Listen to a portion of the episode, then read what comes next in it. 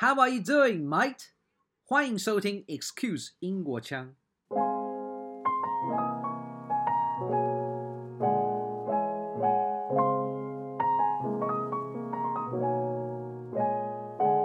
They gave me opportunities like working at London Fashion Week. Um, that was really fun and something that I'm really, really excited. I was so excited to do. From Preston, England, Nicola is a highly experienced hairdresser. She has started her hairdressing career at 16 years of age. Since then, she moved to London, trained and worked with Toni and Guy for over seven years before joining independent salons in the capital. Her vast experience with different hairdressing needs in a multicultural setting manifests itself in providing styling in London Fashion Week. She has come to Taiwan recently and is open to new clientele. If you would like to know more about how she could help you, listen on. Hello, Nicola. How has life been so far? Oh, life has been really good. I guess um, I feel really lucky at the moment because I've got to come to Taiwan, especially in this COVID time, really. And yeah, I feel really lucky that I can be free here and I can work. Um, I've been really busy at work, so it's been really nice. I feel so happy and lucky to be, yeah, at the moment. Gorgeous, just like the weather today, sunny and simply amazing. Yes, it definitely would not be like this in the UK at the moment. What's the weather like now in the UK?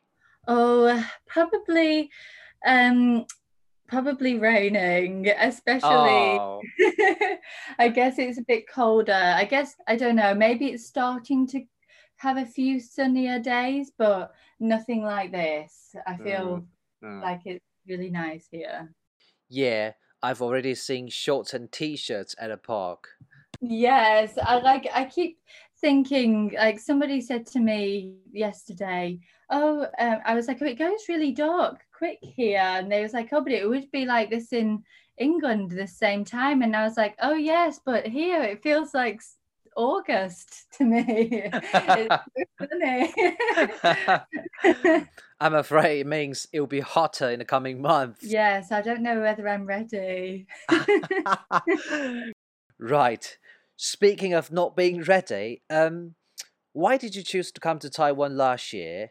Well, so I guess in 2019, me and my boyfriend, we we traveled around Asia, and we decided we just thought I think we should live here for a while just to really, really understand some of the cultures, and we we were we were first thinking of Hong Kong, but then I guess because of all the um, COVID and things, um, for a number of reasons, we decided then on Taiwan. And I feel like it, looking back, I'm so happy that we made this decision over Hong Kong because people here are just so lovely and Oh. welcoming. And I feel so safe here, not just because of the COVID, but I just feel like, yeah, it's really safe here for like women to walk at night. And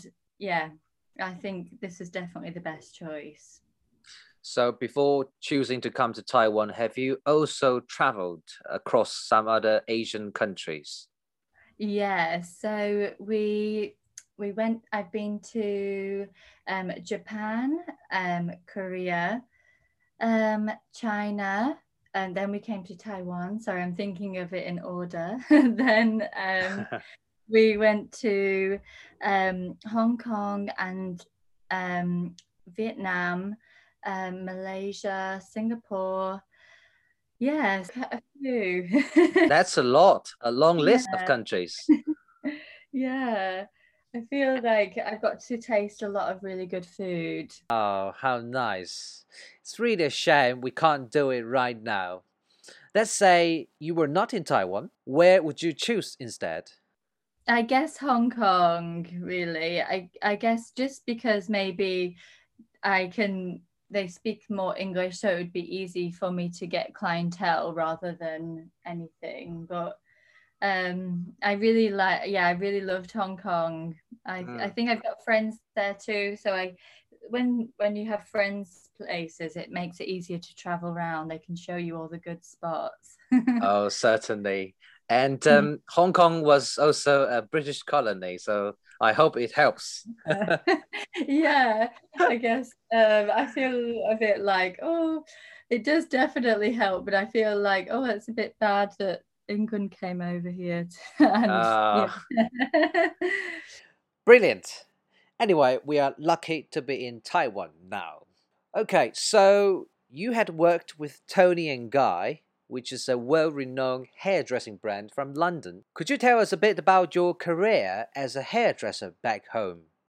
Yeah, so I guess I started, um, I guess I got inspired by my auntie to start with. She um, used to cut my hair, she's a hairdresser, and I just felt so happy getting out of the chair when she'd cut my hair. I remember thinking, oh like i think i want to do this for people making people feel good about themselves so um yeah i guess then i thought i'm going to if i'm going to do this i want to make sure that, that i go to a good brand and get some good training so yeah i started working as an apprenticeship at Toni and Guy um, this was in my little hometown in Preston, and then moved to London um, and carried on my training there. And I guess it was really like so exciting being in London and working for this um, company because a lot of the like big trainers that are you would say like famous in the company all worked there. So i got to work alongside them and train with them. And yeah they gave me opportunities like working at london fashion week. Um, that was really fun and something that i'm really really excited i was so excited to do. And um, yeah, I guess just the training is quite intense there. So if you they they won't um, let you just get yeah they won't let something go wrong. You have to do it again about ten more times. yeah. London Fashion Week. That sounds very cool. Did you do their hair for their catwalk?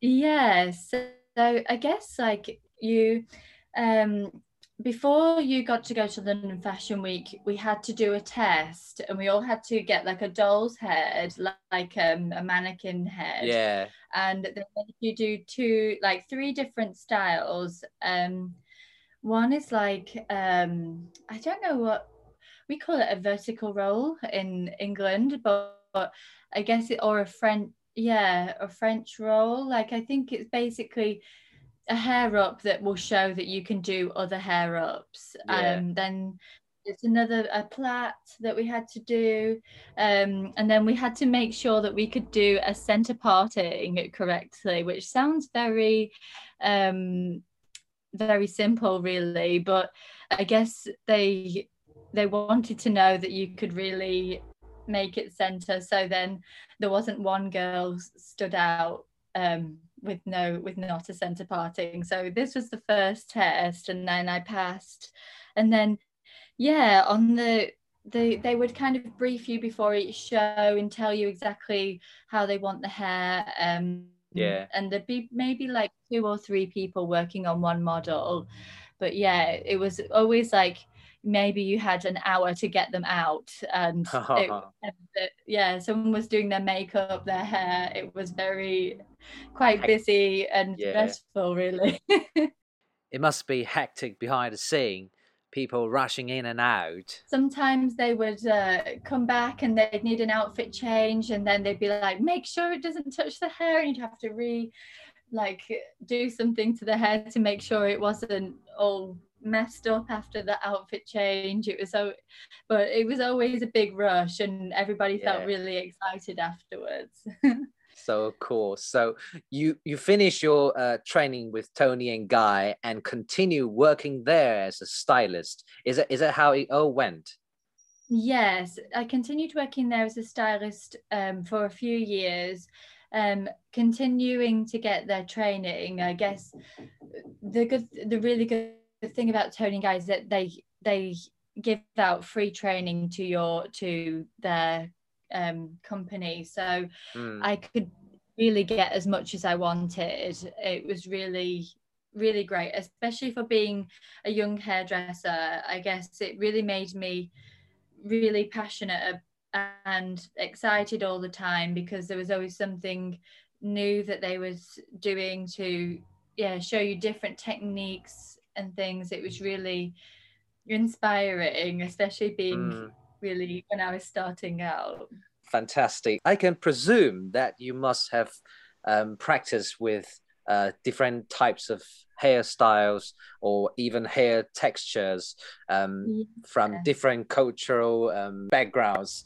Have you done with some Asian models before? Yes, I guess like in London it's multicultural, so you get literally everyone from everywhere coming there. So yes, I have definitely worked with Asian hair. Um, I guess it's just slightly different texture, like it's more stronger, normally more straighter. Um, so there are different little things that you would do um, differently to um yeah the western hair type over the asian hair type Yeah, the, the very small differences that the yeah only the professional knows.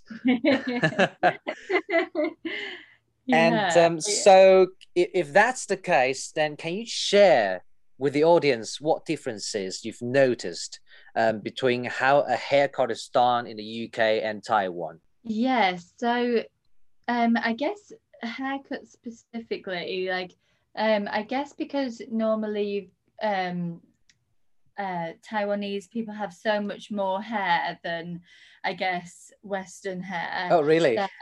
Yes, I I think like um so there's definitely like I guess a lot of people prefer more of the weight or the volume to be taken out, so there's less hair, so it's a bit easier.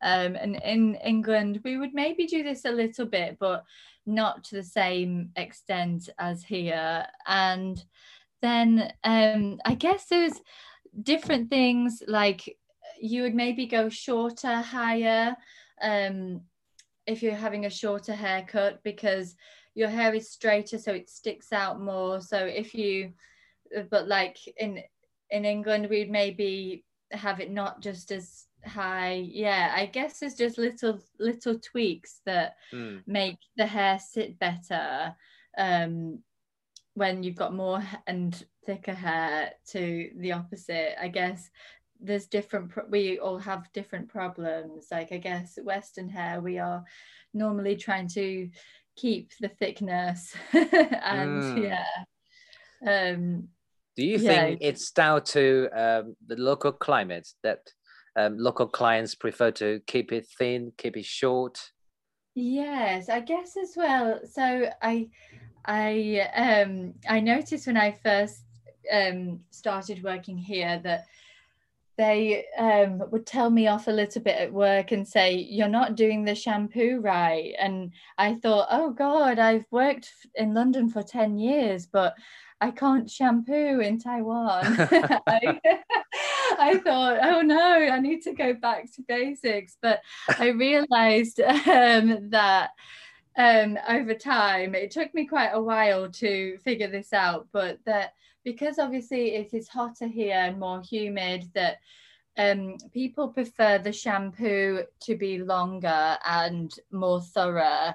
Um, because I guess you get more um, because it's hotter, your hair would get greasier more, and I guess your hair texture is more um, more straighter, so it gets more oily and more, um, which Mm. makes it look more shiny. Which is we I would be thinking I wish I had this, but um, I guess yeah. But I think yeah in in England we we more massage the conditioner in and here you more massage your the shampoo in so Mm, I guess we have more drier hair we want the conditioner to be in but if you massage the conditioner in here i guess your scalp um, is already more oily we don't want the the oil on your on your on your scalp basically No. Um, with regard to hairdressing requests, have you ever handled uh, rare styles or even avant-garde ones? yeah i guess like um normally people if they want something a bit more out there they normally bring a picture in. So you can really Oh. talk with with them about exactly how they want it. I guess as well a lot of color can be a bit more avant-garde. So a bit more brighter colors or different things. Um but yeah i guess it, you have to really make sure if somebody is going to go for something like a bit more out there that they are going to definitely style their hair every day and um, make sure it looks good because I guess the more crazier the um, the haircut or the color, you have to know that they're going to put the the work in to make it look good. Also, otherwise, I think sometimes it can, yeah, you have to be able to make sure that you will be keeping up with it. It's more high maintenance, I guess. Yeah, to me, uh, this is the case because when I don't really maintain my hairstyle, it looks like a landslide. yeah. It looks exactly that right now, but fortunately, we don't have to see face to face. I guess um, I would be telling you you need to go and get it cut. you need to be under maintenance. yeah. I think yeah, the more I guess as well, the shorter the haircut, I guess the more you have to get it cut as well, uh, because it can yeah look very out of shape more Mm. quicker. Yeah. yeah. Um, what are some of the hairstyles which you are specifically good at? I guess um I I do a lot of um balayage. That's quite a big thing at the moment. And I've noticed um in Taiwan that it's maybe only started more recently because when I say this word a lot of people look at me like what is this? Um but this is like a color technique where you paint it on and it's more um lighter at the bottom um and but also you can decide to put different colors on top of it like maybe pinks or purples. Um so things that something like that is really pretty but will grow out very softly. So um i guess i do a lot of this and highlights as well. Um but yeah i guess like um i really also love cutting curly hair so i can really make sure um that the hair is sitting well with your curls.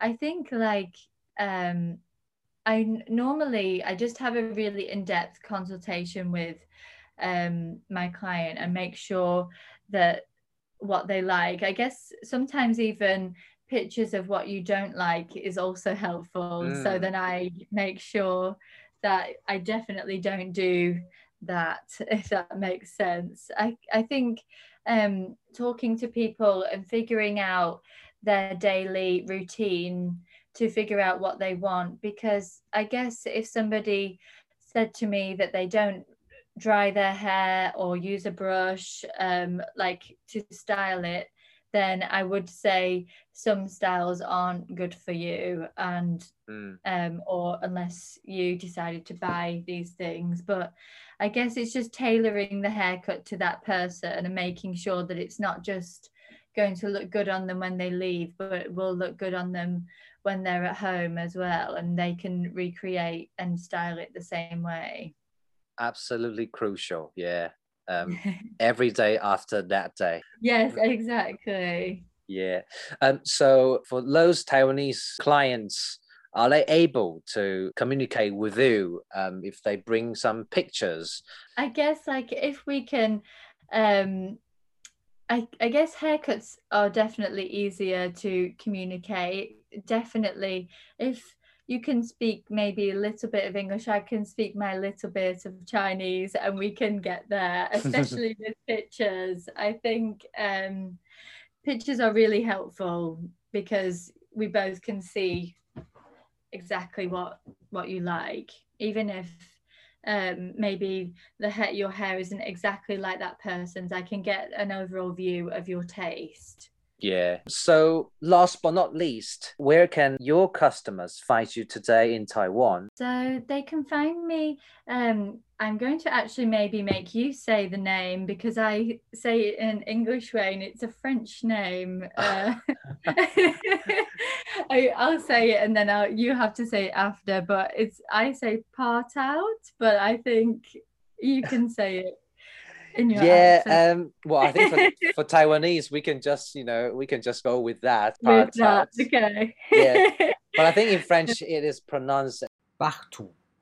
Yeah. Oh yeah it sounds so much nicer when you say it. But yeah it's near zhongshan station exit 4 if people can contact me more on um, before because um, I normally take appointments before.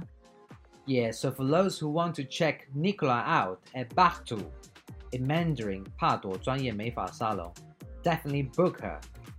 Alright, finally, what kind of clientele are you looking for? Anybody really that I can speak with. So, but I guess, um, yeah, I do do a lot of colour. So I guess this makes me um, a bit, I guess the highlights and the balayage um, make me stand out a little. I guess um, I do it more in a European way, um, but yeah, I just think um, anybody who I can communicate with and make sure that I can give them a really good service. Thank you very much. Thank you.